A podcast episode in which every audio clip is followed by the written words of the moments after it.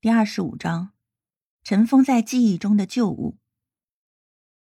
躺在床上，魏子昂激动的睡不着觉。要知道，潘越此刻就在隔壁，比之从前只能在梦中相见，此时两人的距离已经缩近了太多。事在人为，迟早有一天，两人能重归于好。隔壁隐约传来江盼月的咳嗽声，魏子昂忙去敲门。潘月。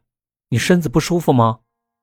房内归于平静，江盼月没回答他。试着扭动门把手，魏子昂发现江盼月从里面把门反锁了。无奈，他只好踱步到书房，突然发现书柜对面的墙上挂着一把木吉他。这木吉他看起来有些眼熟，他就顺手拿起吉他。魏子昂刚要拨弦，突然想到此刻已经是半夜。赶紧停下动作。借着月光，他低头打量着吉他，脑海中某段记忆鲜活起来。大学的毕业典礼上，他的弹唱是整场的压轴表演。当时魏子昂选择的曲目是 Beyond 的《海阔天空》，也是他最喜欢的一首歌。谁知万事俱备，马上就要登台了，却发现他的吉他不见了。魏子昂都快急疯了。差点就要选择清唱了。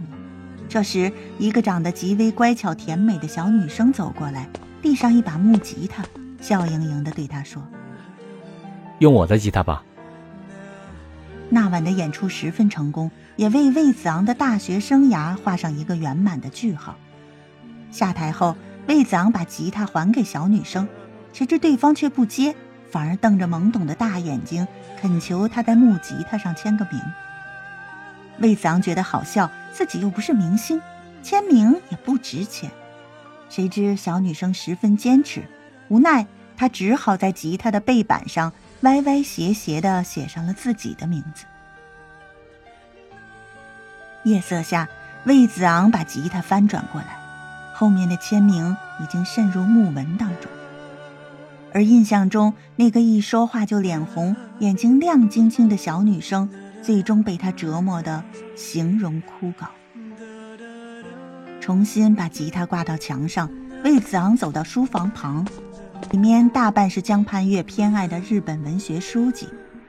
在书架的最上面，有一小堆书，看起来与其他装潢精美的书籍格格不入。他抬手够了一本下来，居然是本计算机 C 语言的编程教材。江畔月明明是美术系。怎么会有这玩意儿？翻开封面，扉页上毅然写着“魏子昂”三个大字，字体放纵而又肆意。魏子昂心有所动，又从上面抽下一本书，随手翻开，里面的课堂笔记属于他的笔记。大学毕业后，这些没用的教辅书是如何处置的，他完全记不清了，好像是被室友卖废纸了吧。怎么会无缘无故跑到江畔月的书房来呢？魏子昂突然发现自己对江畔月了解的太少。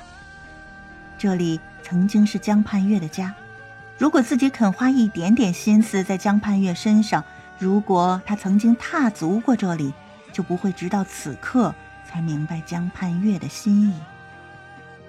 原来他的动心在很久以前就开始了。想要把书放回顶层，可心情激动之下，魏子昂竟脱了手，书落到地上，发出沉闷的声音。魏子昂翻腰捡书，懊悔的眼泪却一滴一滴地落在书本上。月光下，一道人影从门口投射到窗前，柔柔弱弱的影子，属于江畔月。魏子昂，江畔月试探着问。魏子昂清了清嗓子，低声说：“我睡不着，想过来找本书来看。”江盼月的神情透着紧张，急切的问：“那你找到了吗？”魏子昂知道江盼月生怕自己发现什么，只能故作不知。